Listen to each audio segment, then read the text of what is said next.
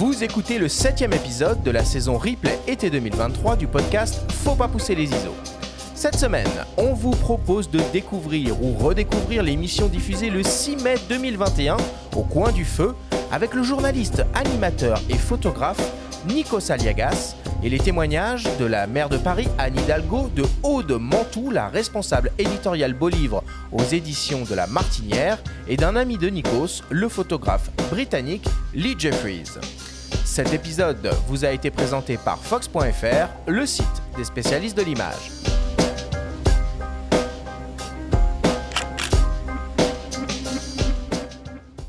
Nous sommes de retour dans Faut pas pousser les ISO pour se mettre au coin du feu avec le photographe Nikos Aliagas. Alors Nikos, si tu me le permets, je vais essayer de te tirer le portrait en quelque sorte en tant que photographe. Alors tu es ce que l'on pourrait appeler un photographe de passion humaniste. Tu pratiques la photographie depuis ta jeunesse, d'abord de façon imaginaire, comme tu l'expliques souvent, puis avec ton premier appareil, un Kodak Instamatic que ton père t'avait offert. Pour toi, à l'époque, la photographie est une façon de figer le temps qui passe, et de suspendre des instants de famille, des détails de ton enfance. Tu es un autodidacte. Tu as appris et fait tes armes avec l'argentique et es entré dans le numérique par l'intermédiaire du smartphone et des réseaux sociaux que tu utilises abondamment pour partager tes photos. Dans ta photographie, tu questionnes le temps et tu aimes photographier les gens, célèbres ou inconnus. Tu t'intéresses à l'histoire, ton histoire et celle de tes sujets. Pour toi, la photographie sert à ne pas oublier, c'est un langage universel. Du temps, tu en trouves dans ta vie à 200 à l'heure pour faire ta photographie. Moments suspendus, l'épreuve du temps, âme grecque, corps et âme, mémoire de main, voici les noms de tes principales expositions que tu as offertes au public ces dernières années. Désormais, la photographie est en quelque sorte aussi l'une de tes marques de fabrique. Elle est omniprésente dans ta carrière professionnelle et journalistique avec la mise en scène récurrente de ton acte photographique et de tes images dans la réalisation d'interviews pour les différents médias avec qui tu travailles. Tu es devenu au fil du temps un portraitiste incontournable de la scène médiatique française.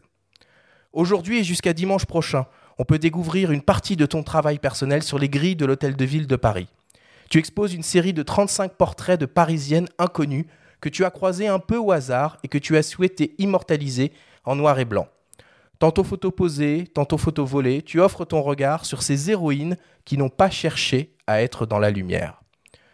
Nous nous sommes invités à ton exposition et avons recueilli les témoignages de spectateurs inconnus ou incognito. On les écoute. Mais déjà, j'aime bien l'animateur Nikos. J'adore ce qu'il fait en télévision. On sent que c'est quelqu'un de très humain, qui est, très porté vers l'autre. Et on le voit dans ses photos, on voit que dans, ses photos, il y a plein d'émotions, il, y a, il y a un univers très particulier. C'est, il est vraiment euh, tourné vers l'autre, vers l'humain. C'est ce que, en tout cas, c'est, voilà, c'est ce que cette photo me, me donne comme émotion. Voilà. Euh, moi, je trouve ça intéressant de voir que ce sont des femmes, vu que la majorité du temps, ce sont des hommes. Ouais, et ça représente la, la, puissance un peu féminine, là, vraiment. Enfin, je sais pas comment dire, je trouve ça bah, très joli. C'est intéressant de voir comme euh, c'est centré sur la femme, sur Paris et de voir tout ça en noir et blanc alors que j'ai l'habitude de voir cette ville en couleur. Je vois les oiseaux là par exemple, euh, bah, c'est magnifique. Moi ça me rappelle une amie qui nourrissait ses, ses, des pigeons de, à, à, sa fenêtre. Et, bon ben là je vais la prendre en photo pour, euh, pour la mettre sur sa tombe par exemple parce que euh, wow. je, la, je, la, trouve très belle. Enfin, elles sont magnifiques les photos de, de Nikos. Sont, très très belle. Mais moi, ce que j'adore, c'est la, la, profondeur de, de, champ, la profondeur du noir et blanc qu'il utilise, notamment dans, enfin, dans, une que je viens de voir là, là-bas. Enfin, j'adore cette, son traitement du noir et blanc, quoi, de l'image. Là, je suis devant celle-ci qui s'appelle L'amour inconditionnel, par exemple.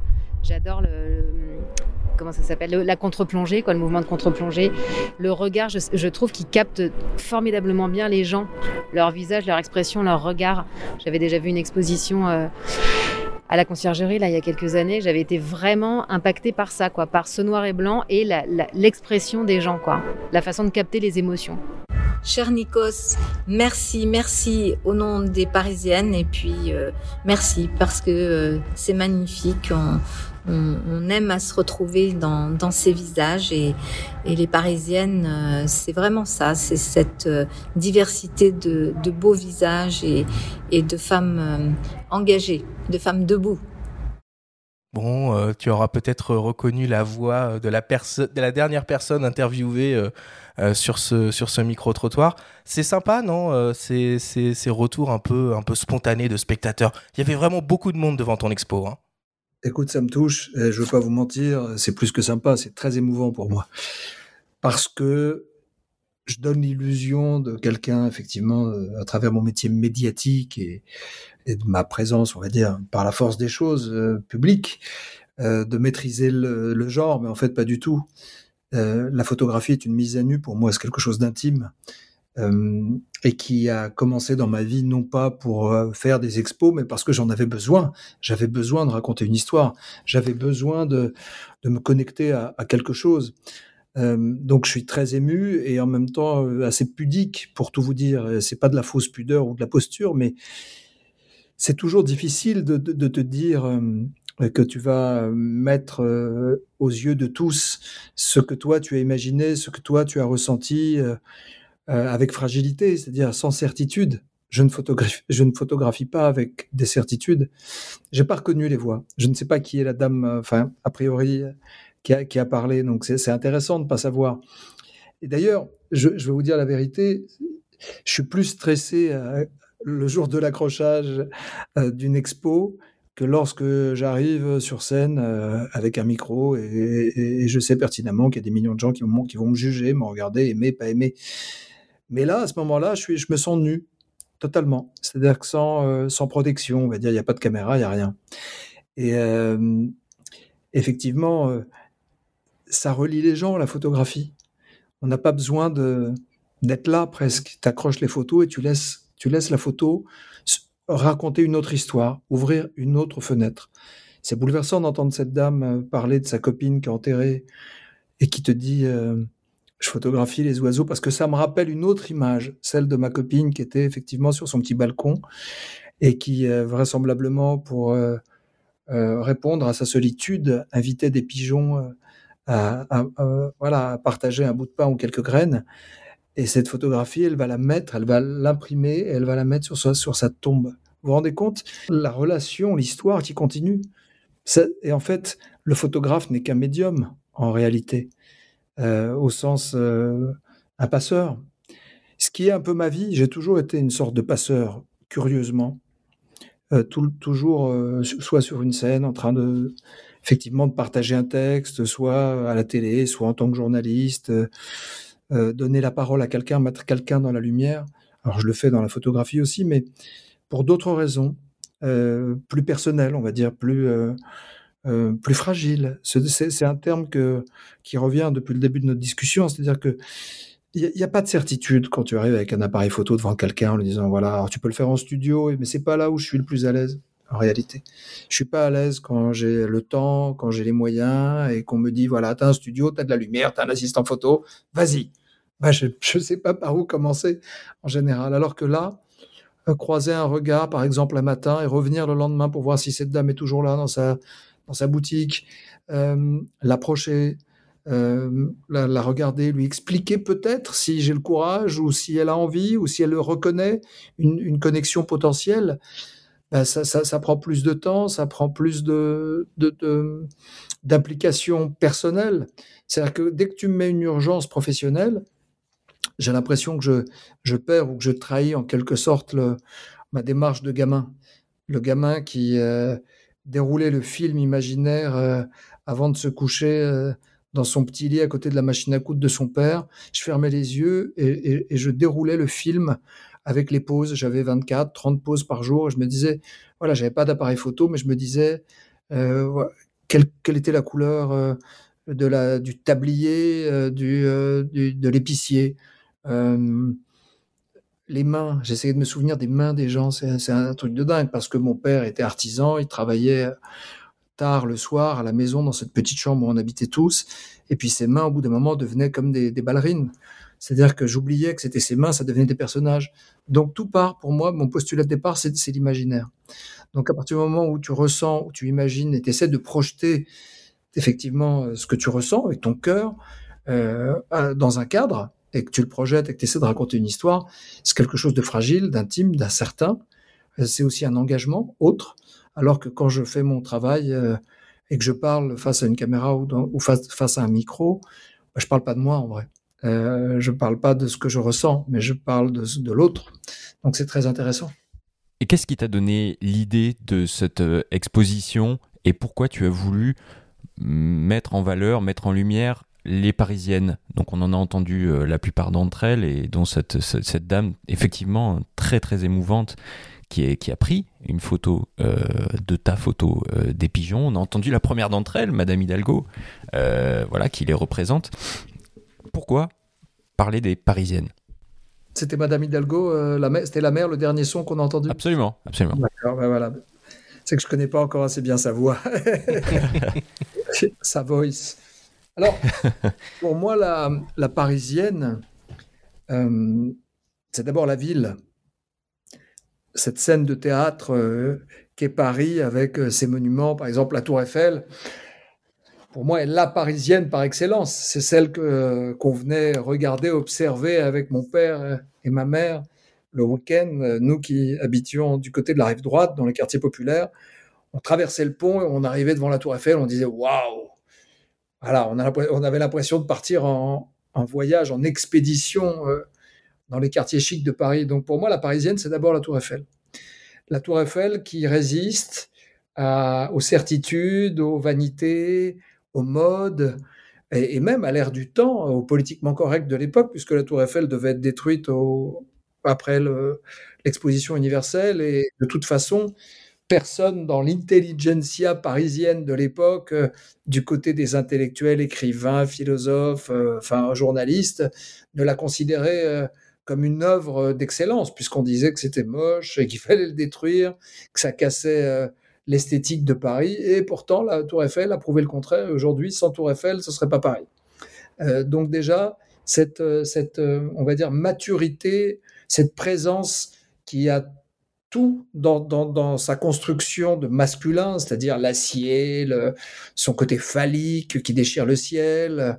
Et pourtant, elle est, c'est une dame. C'est la dame, la dame de fer. Cette vieille dame qui nous protège et qui, en même temps, du haut de ses, 300 mètres nous rappelle que toutes nos certitudes et toutes euh, nos, comment dire, nos névroses sociétales ne sont que des passages.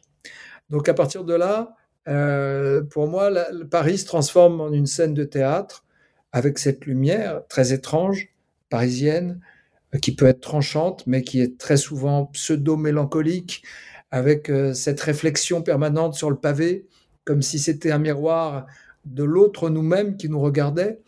Donc, euh, il suffit de se remettre dans les romans de Balzac pour voir que les Parisiens et les Parisiennes pensent être les, héros de cette scène de théâtre, de cette comédie humaine qui souvent est une farce ou une tragédie, ou quelque chose de l'ordre du comico-tragique. Et finalement, on se rend compte que les femmes ont moins besoin, alors peut-être que c'est une impression, en tout cas dans ma mythologie à moi personnelle, de cette reconnaissance permanente d'être un Rastignac, d'être un Rubempré, un chef d'État, un homme d'affaires, qu'elles tracent leur route. Alors, la parisienne, c'est aussi une, une autre façon euh, euh, de, de, considérer euh, la, présence féminine de Paris, c'est-à-dire que la parisienne, dans, dans l'inconscient collectif mondial, c'est une, c'est une femme chic, c'est Inès de la Fressange, qui est magnifique, qui est une des, des, figures parisiennes de la beauté et de la mode. Et moi, c'est pas celle-là que je voulais explorer et rencontrer. C'était justement ces femmes qui ne demandent rien. Et Nikos, pardon de t'interrompre, mais tu, tu as cité un, un monument donc un monument de, fer euh, euh, très féminin, mais il y a aussi un autre monument qui est Notre-Dame que tu as photographié avec une image bouleversante aussi. On a en avril commémoré les deux ans de, l'incendie. tu peux nous raconter une, anecdote? Il y a cette photo extraordinaire où on voit une dame le dos tourné au monument, le visage dans, caché par ses deux mains. Oui. D'abord c'était une journée tristement historique c'est-à-dire que mille ans après l'existence de, la cathédrale, euh, nous étions euh, les témoins impuissants euh, de sa catastrophe.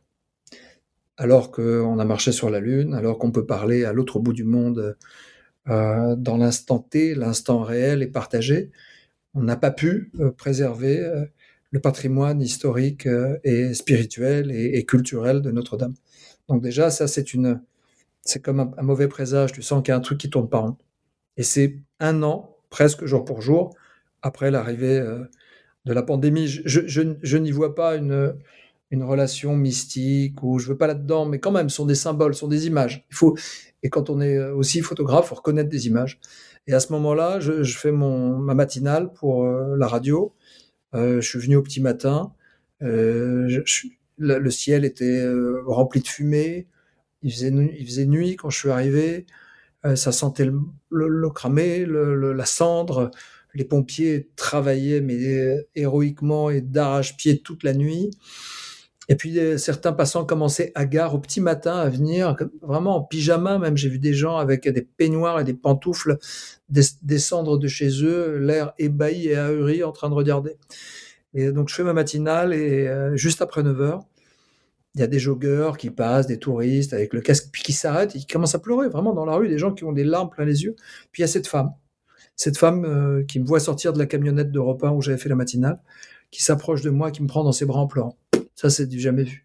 Et j'ai mon appareil et je la prends en photo et euh, elle, elle, elle, ça la dérange pas à ce moment-là parce que on dans l'étreinte, on on a échangé, on s'est autorisé à dire des choses.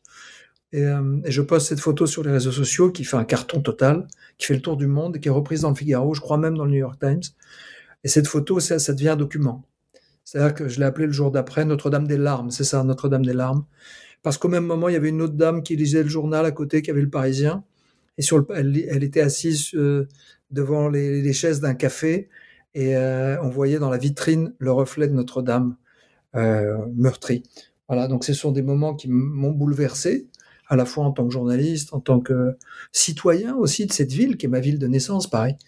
Euh, et, je voulais dire, voilà, je voulais juste, non pas porter un quelconque jugement, mais montrer comment euh, deux femmes, euh, ce fameux matin funeste, ont, vécu la catastrophe et l'incendie de Notre-Dame de Paris. Et alors, comment est né ce, projet d'exposition qui, je rappelle, est, accroché jusqu'au jusqu'au 10 mai donc les gens ont encore quelques jours pour aller, pour aller la découvrir. Il y a un catalogue, un livre en préparation euh, qui va l'accompagner? Effectivement, de sortir un catalogue, euh, euh, on va dire souvenir, qu'on ne va pas vendre, mais qu'on va donner, avec Canon, qui est mon partenaire fidèle. Et alors, il y aura en plus des photos qui n'ont pas été exposées.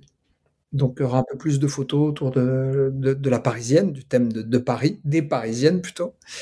Et alors, l'idée est née euh, avec les équipes de, la mairie de Paris, d'Anne Hidalgo, on cherchait voilà une sorte de collaboration.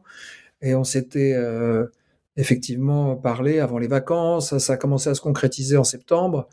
Et, euh, à ce moment-là est arrivée une autre histoire sur le sur la table, une, discussion genre est-ce que tu as une photo qui te plaît pour effectivement illustrer la carte de Nouvel An de, de la mer? Je dis OK, j'avais quelques photos. Et euh, elle a choisi une photo que j'avais prise pendant le confinement. Effectivement, on voit un pigeon traverser la, Seine avec la tour Eiffel, la fameuse tour Eiffel, avec un, en amorce un bateau-mouche, enfin une, péniche, pardon. Et euh, effectivement, cette photo a été exposée. Et ensuite, euh, on a commencé, on a fait quelques réunions avec un cahier des charges assez libre, assez tranquille, genre comment tu vois les Parisiennes? Moi, je leur ai dit c'est un regard assez poétique, c'est pas quelque chose de provocateur. Enfin, c'est pas non plus ma personnalité d'aller chercher. Euh, voilà des, angles pour montrer qu'il y a aussi ça. J'ai essayé d'être le plus représentatif possible, mais c'est tellement subjectif que ça ne veut rien dire parce que de toute façon, tu peux pas mettre tout le monde, tu peux pas mettre tous les types euh, de, femmes, de professions. Donc je l'ai fait un peu au feeling. Et pour moi, la représentativité partait de, du cœur, c'est-à-dire elle partait de la, du sentiment, ne pas mettre par exemple que des femmes tristes ou que des femmes euh, hey super heureuses dans un contexte très compliqué. Parce qu'il y a effectivement quelques photos de 2019-2020, mais il y a aussi des photos que j'ai prises il y a encore 3-4 mois, donc euh, il y a 3 mois même, en janvier, février, je photographiais encore. Donc l'idée euh, était de raconter des tranches de vie comme des fenêtres possibles, comme des projections, euh, que ce soit par exemple effectivement l'académicienne, je peux pas la photographier en tenue d'apparat euh, euh, sur le vif, je suis obligé de le préparer un petit peu. Bien sûr. Donc on est allé dans la cour d'honneur de l'Institut de France, avec Barbara Cassin, une femme que je lis et que j'admire depuis des années, puisque c'est une grande helléniste dans la lignée des Jacqueline de Romilly. Et, je l'ai mise en scène avec effectivement cette, sa tenue d'immortel et, et, son, son épée en lui disant alors maintenant vous allez vous allez vous mettre vous allez prendre en joue vous allez mettre en, garde. Je sais pas ce qu'on dit d'ailleurs. J'ai jamais fait de, de, de sport d'escrime, mais je voudrais que vous teniez en joue des bulles de savon. Alors c'était un peu compliqué pour que ça ait l'air naturel, mais on voit qu'elle est effectivement J'ai vu passer une, une, photo de making of euh, justement où on voit les, bulles de savon en arrière-plan. Un, peu lunaire. Elle me dit mais pourquoi vous faites ça? Je dis je sais pas. Je lui dis mais je le sens comme ça. Euh, comme des bulles d'ineptie ou de fausses infos que une académicienne, euh, celle qui connaît la langue, qui connaît la tradition, la culture et la justesse, pourrait détruire pour revenir à la vérité. Et puis, il y a aussi ces dames qui prennent une petite bière en loose euh, place des abbesses, et que j'interpelle. De loin, elles me voient en train de prendre des photos, puis elles se disent, c'est pour nous, c'est nous qui prenons en photo le monsieur, là. Et puis, j'ai ma casquette, j'ai un masque, elles ne savent pas trop à qui elles ont affaire, donc, donc ça, aide aussi, parce que la, notoriété peut parfois enlever le naturel. Et puis à un moment, ils me disent Bon, arrêtez de nous prendre en photo parce que nos maris pensent qu'on fait nos courses. Donc ça, ça m'a fait rire. Elles avaient un petit coup dans le carreau. Et puis je me dis alors, c'est pas montrer quelqu'un qui baisse son masque en pleine pandémie. Est-ce que c'est une, une irresponsabilité? C'est en tout cas une réalité. On peut pas se mentir. Évidemment qu'on est tous aujourd'hui pour respecter les règles, porter le masque, mais quand elle le baisse quelques secondes pour prendre une gorgée de bière, ça devient tendre. Et ça devient une forme de résistance, euh, on va dire, du côté de nos mamies qui ont été les premières cibles. Euh, que la pandémie nous a privés. On n'a pas vu nos mères et nos, nos, nos, anciennes et nos anciens euh, pendant des mois. Et se dire que bon, bah, elles, ont, elles ont survécu, elles sont là, elles font leurs courses, elles rigolent encore, c'est peut-être aussi un, petit message positif. Voilà, pour pas perdre espoir. On sent vraiment toute la passion qui t'anime quand tu parles de, de, photos. Tu as aussi, j'ai lu que tu avais parler de la photographie comme une activité anti-stress pour toi qui est le plus souvent face aux objectifs hein, euh, sur les plateaux. Qu'est-ce qui te plaît tant dans cette activité photographique? C'est physique, hein, la photo, Benjamin. C'est, Je vais pas te contredire. Hein. oui, non, mais c'est hyper physique. C'est-à-dire que mm. la façon dont tu respires, la façon dont ta concentration, ton corps, euh, à la fin d'une séance photo, je suis épuisé. J'ai l'impression qu'on m'a tapé, souvent. Même si c'est du plaisir pendant que je le fais. Donc c'est un, un, engagement absolu. D'abord, c'est un engagement pour moi de, de, de, de, ce que je ressens, j'essaie de le projeter, de le, non pas de le capturer. Tu, tu prends pas une photo, c'est elle qui te prend. C'est elle qui, à un moment, bon, elle, a pitié de toi, elle dit Ok, tiens, prends ce que tu veux. C'est un combat permanent entre effectivement la technique, la lumière changeante, surtout quand tu es dans la rue. Euh, et puis, Mais ça veut dire que tu es tout le temps aux aguets. Si c'est la photo qui te prend, ça veut dire que tu es, es, es, quand même. Euh, susceptible de la prendre, quoi. Tout le temps. Mais même quand j'ai pas d'appareil photo. C'est même, très curieux. je l'ai déjà dit en interview, et pardon de le répéter pour ceux qui l'ont peut-être entendu, mais je me réveille pas le matin en me disant euh, euh, aujourd'hui je vais faire la photo. Alors aujourd'hui je la tiens. Ah, aujourd'hui vous allez voir. En fait, je me réveille en me disant mais combien de photos je vais pas pouvoir prendre? Combien d'images je, vais reconnaître, mais je n'aurai pas le temps de les, de les caresser ou du, du de, on va dire, de, l'objectif. Parce que pour moi, la photographie, euh, Arthur Benjamin, c'est une reconnaissance. C'est très étrange. C'est comme si euh, l'image, l'histoire existait avant moi. Elle attendait juste ma connexion, c'est personnel, cette image en tous les cas, comme si elle existait dans ce qu'appelle, dans d'ailleurs euh, Bernard Werber qui en parle bien dans, un de ses, de ses romans, enfin c'est pas un roman, dans, un de ses essais, ça s'appelle La noosphère.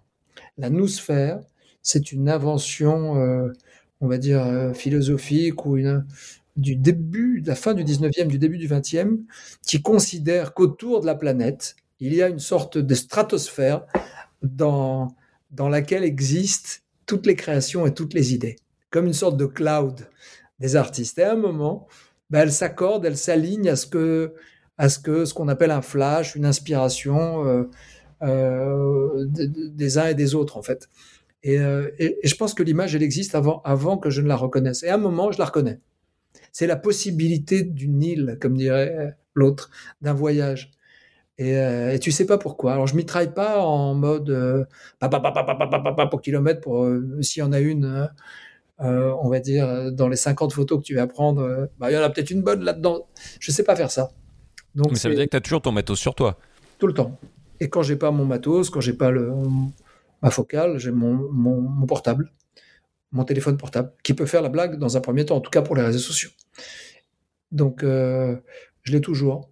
Euh, c'est très étrange, comme une sorte de... Je dois être là. Je ne peux pas être absent de cette reconnaissance. Ça n'est pas possible. C'est une urgence qui me crispe le corps parfois, qui me... Et, quand je l'ai pas, ben, je suis pas en colère. Je dis c'était c'était pas le moment. Hein, cette acceptation, elle est intéressante dans la photo aussi. Cette humilité, c'est attends. Tu peux attendre, tu peux partir. C'est comme celui qui part à la chasse, même si je suis pas un chasseur. Mais quand tu l'as pas, il faut l'accepter. Il faut passer à autre chose. Tu sais, ça, ça me fait penser qu'il y avait un remarquable podcast il y a quelques années. Euh, c'était sur Arte Radio, des photographes qui racontaient les photos qu'ils n'avaient pas prises ah oui, je me rappelle de ça. Passionnant. Je ne sais pas si vous vous souvenez de ça. C'était vraiment excellent. C'est magnifique. Ah, c'est génial. Je pense qu'on peut toujours le retrouver en tapant Arte Radio. Et c'est une très belle, très belle idée. Des photographes de renom comme ça qui racontent les images qu'ils n'ont pas prises, soit consciemment parce qu'ils ont décidé de ne pas la prendre, ou inconsciemment parce qu'elle leur a échappé. Mais dans tous les cas, c'est des superbes histoires. On est tous un peu hantés par ça finalement. Mais bien sûr, quand tu es par exemple dans une ruelle. Euh, du Péloponnèse dans un village où tu arrivé pour aller à un baptême et puis finalement t'as pas pris ton appareil photo parce que tu voulais être tranquille, tu voulais pas faire le photographe du baptême justement parce que tout le monde allait te demander de photos. Et puis tu te perds un peu, tu trouves un café, tu t'arrêtes, il y a un café, boum, et là passe un cortège funèbre avec euh, effectivement euh, euh, l'enterrement d'une famille de gitans. Et c'est juste sublime. C'est sublime.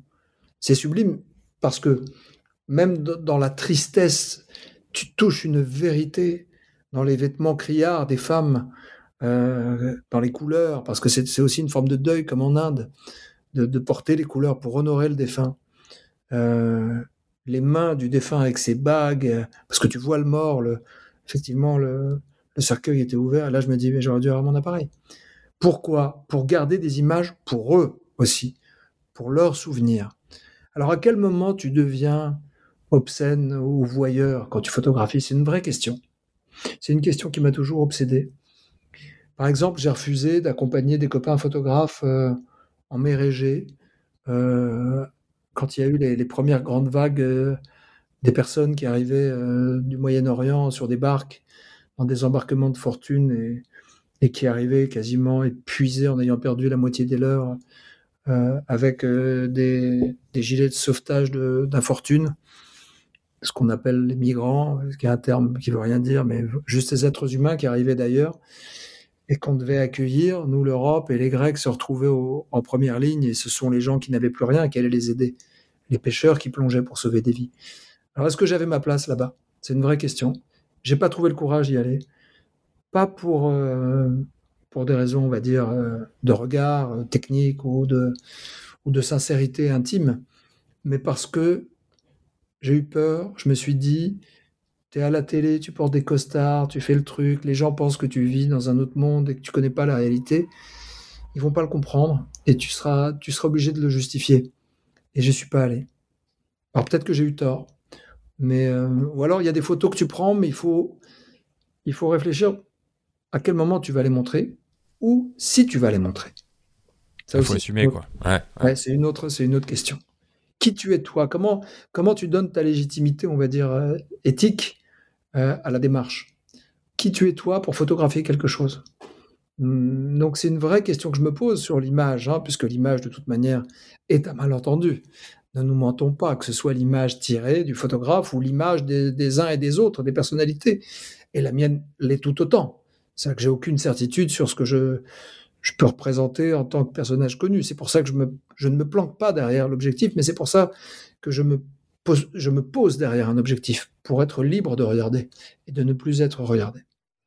Alors Nikos, pourquoi tu, tu affectionnes tant le noir et blanc comparé à, à, la couleur? La majorité de tes images sont faites en noir et blanc.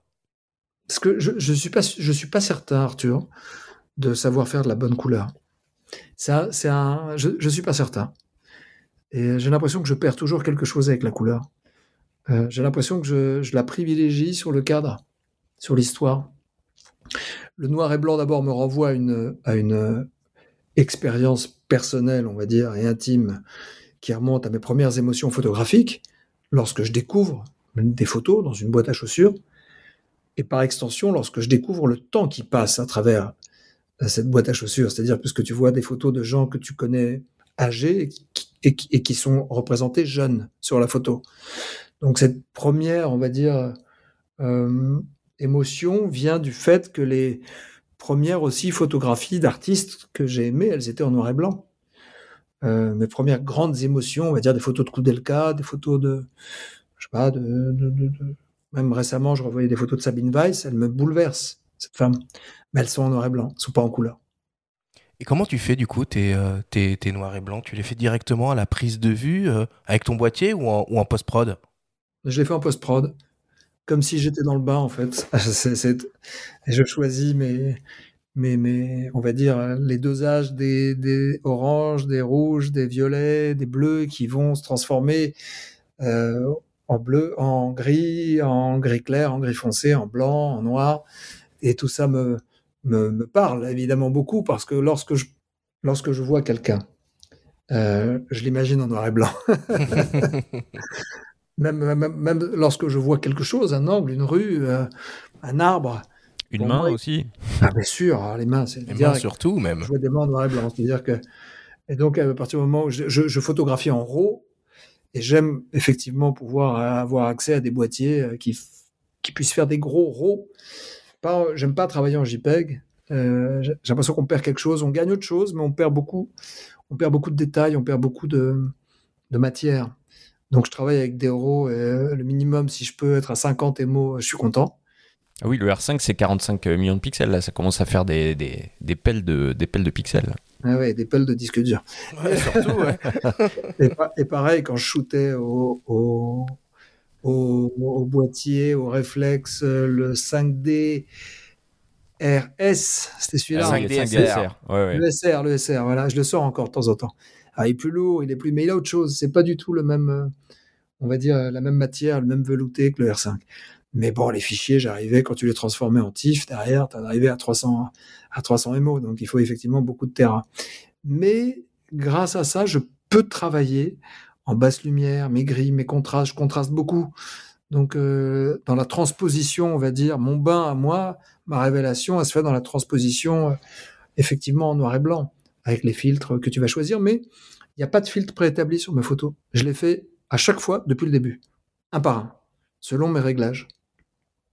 Chaque photo est adaptée à un autre réglage. C'est-à-dire, ça ne peut pas être le même réglage pour toutes les photos. Ça n'existe pas. Tu fais beaucoup de, portraits, aussi bien de, personnalités que, de gens euh, anonymes finalement.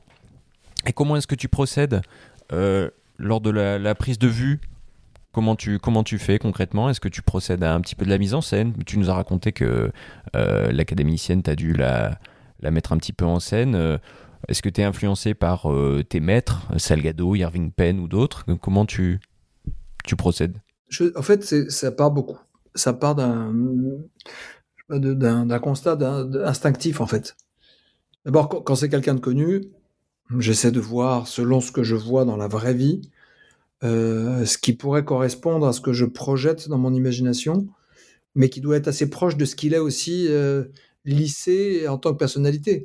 C'est-à-dire qu'il y a certaines personnalités qui ne correspondent pas quand tu les vois et que tu es à côté d'elles, qui ne correspondent pas à sa pochette d'album, par exemple, qui est beaucoup plus retravaillée comment faire en sorte de protéger quelqu'un sans pour autant euh, le lisser? Je sais pas très bien, moi, faire les retouches.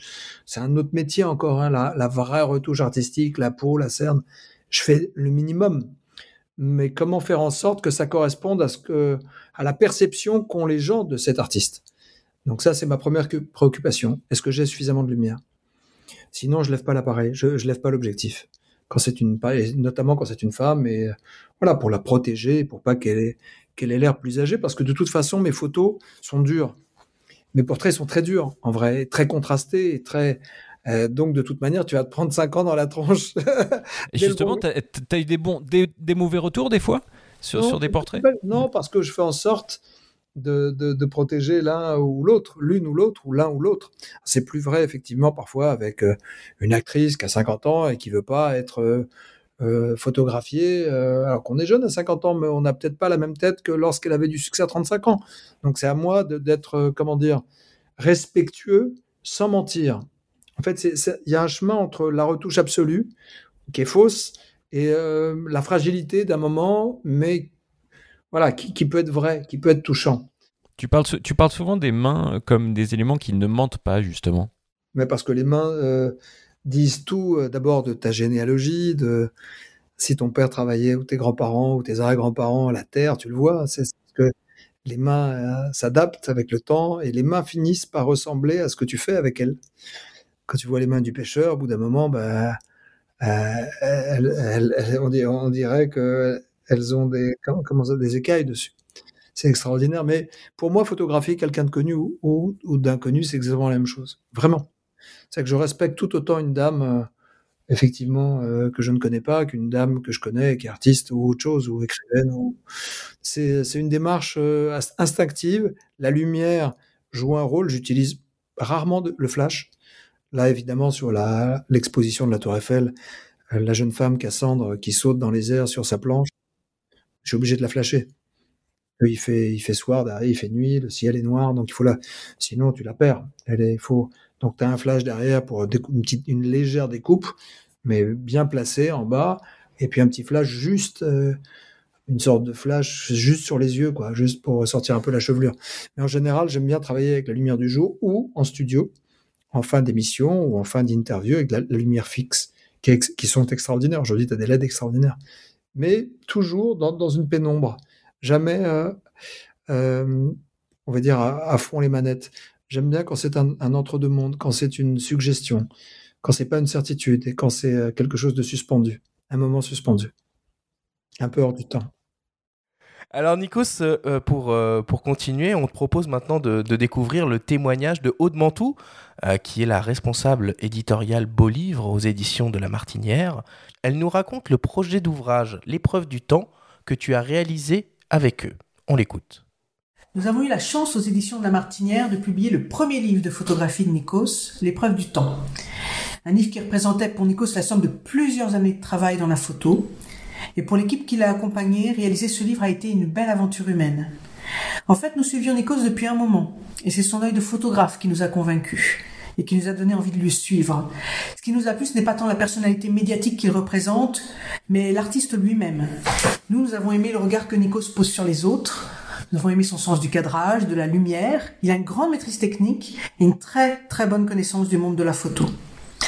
Dans le livre, en fait, sont réunis des portraits d'anonymes pris dans leur vie quotidienne et photographiés en noir et blanc dans des jeux d'ombre et de lumière. Il y a des enfants, des vieillards, il y a des regards qui nous observent, des mains usées par le travail, des mains ridées. Et toutes ces images nous parlent de la fragilité de l'instant, nous parlent du temps qui passe, sans artifice, sans superflu. En fait, la force des images de Nikos, c'est qu'il reste toujours à hauteur d'homme, avec beaucoup de pudeur et en même temps de générosité. Sur des photographies finalement surtout et avant tout profondément humaniste et très poétique. Alors est-ce que tu peux nous expliquer pourquoi la notion de temps est si importante pour toi et si présente dans ton travail? Parce que c'est la temporalité euh, photographique par excellence. Euh, la révélation euh, photographique passe par la gestion du temps. Si tu, dans ton bain, tu, restes trop longtemps et tu, l'exposes trop à la lumière, bah, tu la crames ta photo ou, euh, tu ou es, ou es sous ex.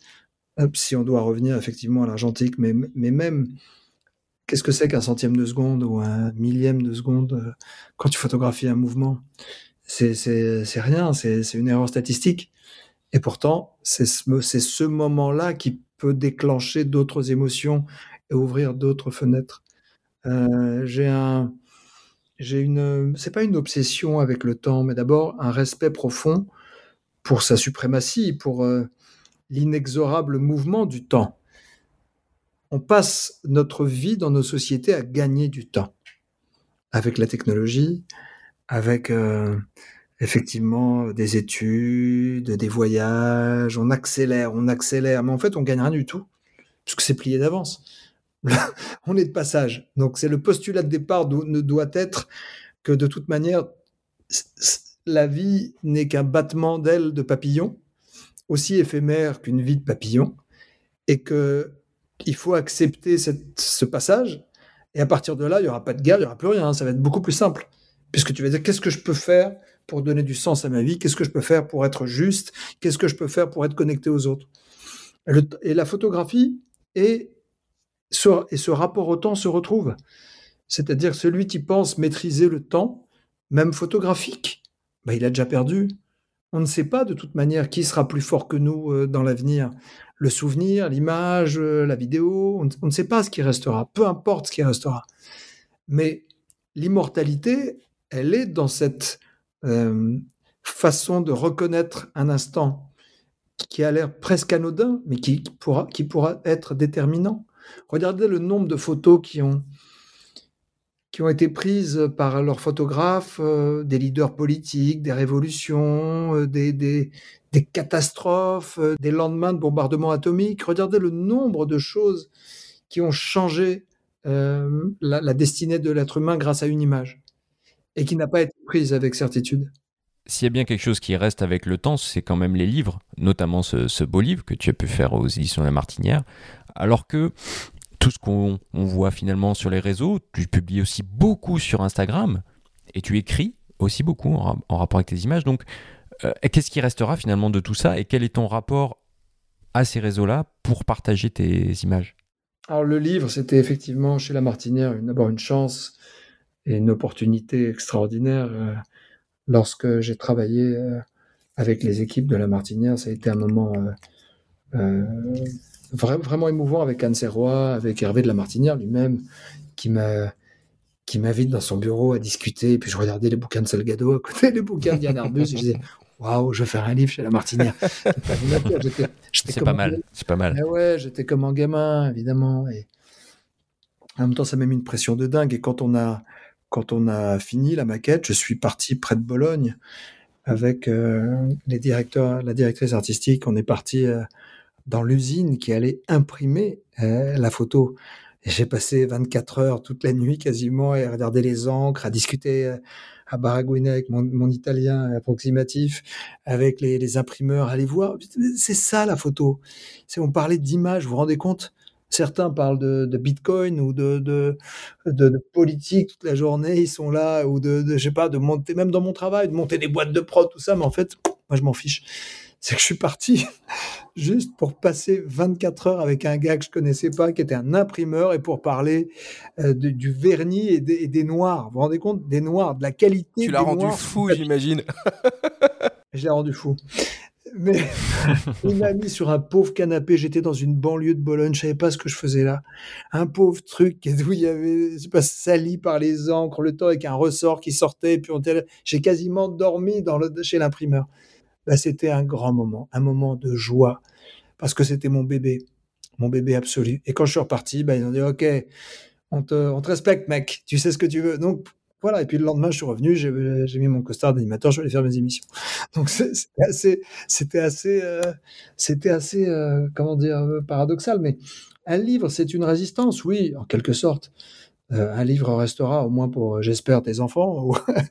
Mais effectivement, quand les gens, quand j'ai eu l'opportunité de faire des tournées pour signer le livre dans les librairies partout en France, en Belgique, en Suisse, et tu vois des gens qui, qui, me disent cette photo, elle m'a bouleversé parce qu'elle m'a rappelé ma propre histoire, ou mon père qui était ailleurs, ou euh, voilà, ou, quand tu vois effectivement euh, une, Sri Lankaise qui vient me voir euh, par hasard et qui me dit ben, je connais le village où vous étiez là, je sais, c'est une partie de ma vie et de mon enfance.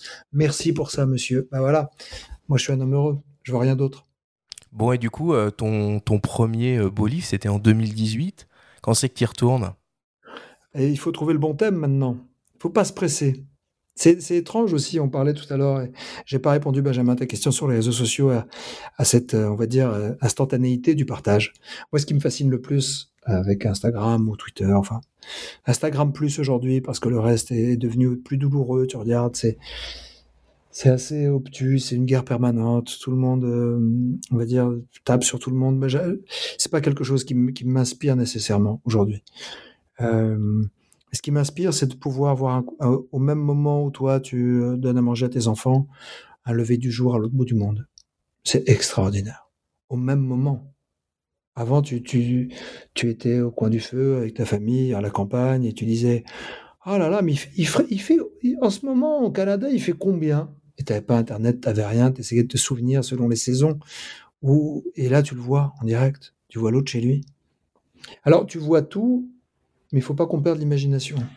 À force de tout voir, ou de croire voir euh, l'intégralité de la vie de quelqu'un, d'un pays, d'un lever du jour, ben, il faut pas perdre l'imagination. C'est l'imagination qui te fait, qui fait euh, s'unir les gens. C'est l'imagination qui te fait lever, le matin euh, pour essayer aussi de raconter une histoire, quelle qu'elle soit, dans tout, en photo ou ailleurs. Si on perd l'imagination, on perd le rêve. Et si on perd le rêve, on n'a que des certitudes. Et, très vite, nos certitudes deviennent, deviennent de, de l'amertume. Parce qu'en fait, il n'y a pas de certitude, il n'y a rien. On doit s'adapter. Chaque jour est différent. Et euh, effectivement, le livre euh, pourrait être une nouvelle forme d'expression pour euh, ma prochaine, on va dire, quête photographique. Et à un moment, il faudra que je fasse un livre sur la Grèce, c'est sûr. Un livre définitif pour moi sur la Grèce. Et j'ai des milliers de photos sur les mains dans le monde, hein, partout des mains de gens connus, inconnus, vivants, pas vivants. Ça, c'est quelque chose que je stocke depuis des années. Des oliviers aussi. Des oliviers, des, centaines d'oliviers dans le monde. Euh, mais les Grecs, oui, je ferais bien un livre euh, grec, tout simplement. Un truc définitif pour moi où euh, je pourrais mettre 15 ans. Sur QES ou, ou masculin cette fois? Général. grec pluriel. Là, on met tout le monde, les enfants, les dames, les grands-mères, les, anciens, le pêcheur, le, tout, tout. Je ce qu'il faut. Ou une expo, J'aurais pu cette année, parce que cette année est le bicentenaire de la, de la révolution grecque qui a donné l'indépendance de la Grèce, qui effectivement depuis 1821 n'a que 200 ans ou moins de 200 ans d'existence en tant qu'État moderne, puisque euh, l'histoire a été dure avec cette région du monde. Euh, mais, mais bon, j'ai pas voulu faire quelque chose d'opportuniste. C'est genre, voilà, c'est le bicentenaire, allez, bon, tiens mon livre. Il faut faire attention, faut le faire pour les bonnes raisons. C'est euh, pour moi, en fait, évidemment, par la force des choses, il y a, le mal, il y a ce malentendu de la notoriété. Regardez, on parle.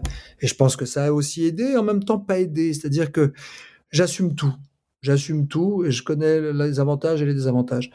Mais, mais quand je fais quelque chose de l'ordre de l'écriture, de l'écrit, que ce soit un livre photo ou un livre euh, écrit, tout simplement, euh, il faut que l'engagement il soit au-dessus d'une quelconque, d'un quelconque opportunisme. Euh, ou interprétation d'opportunisme.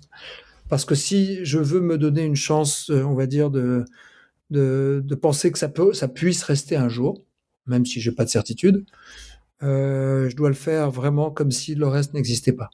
C'est important. Sinon, bah, ça se voit. Ça se voit.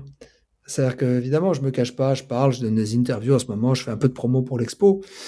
Mais bon, c'est une expo gratuite, je gagne rien, c'est pas le but d'être présent à tout prix d'un point de vue marketing aussi, dire ouais, je fais de la photo, c'est pas ça qui m'intéresse. C'est de petit à petit à ceux qui pourraient être intéressés ou qui pourraient me faire confiance, c'est de construire un lien. Le lien est plus fort que que, que le marketing ou ce qu'on pourrait croire nous comme acquis. C'est un lien, mais il faut raconter de belles histoires et des histoires sincères. Merci, merci beaucoup Nikos pour tout ce que tu euh, tout ce que tu partages euh, avec nous. Euh, bon, on arrive euh, à la fin de cette, de cette discussion, tu vois, le temps, le temps passe extrêmement vite. mais on a une petite surprise pour toi pour, pour terminer. On va te partager le témoignage d'un admirateur qui tenait absolument à te laisser un petit message et on va voir si tu seras capable de le reconnaître. On l'écoute.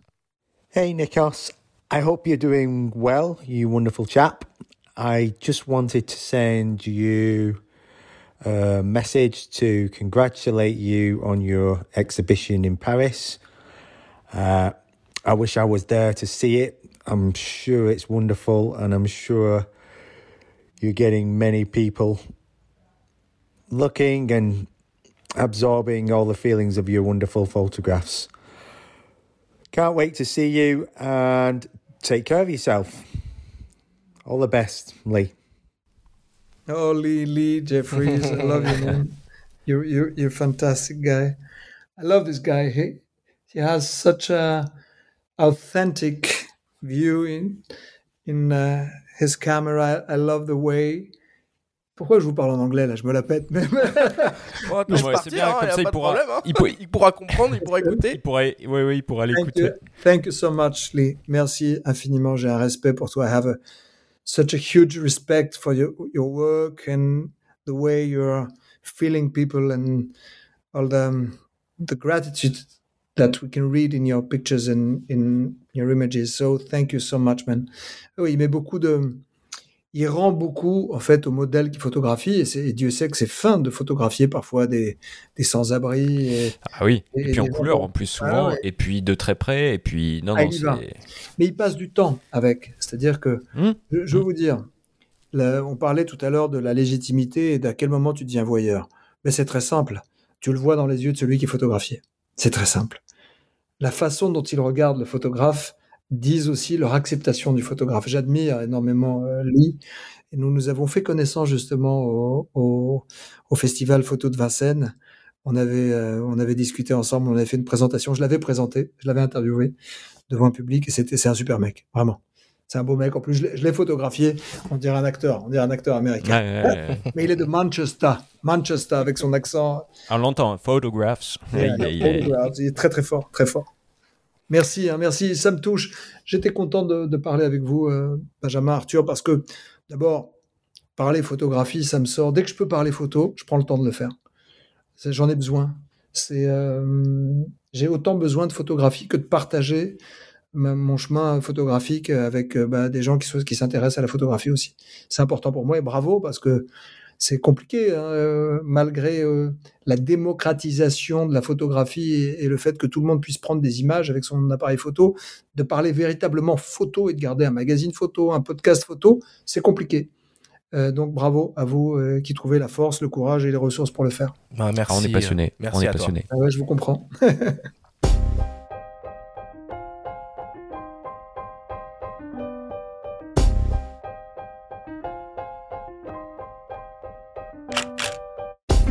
Merci à tous de nous avoir écoutés et rendez-vous la semaine prochaine pour un nouvel épisode de la saison replay été 2023 du podcast Faut pas pousser les ISO.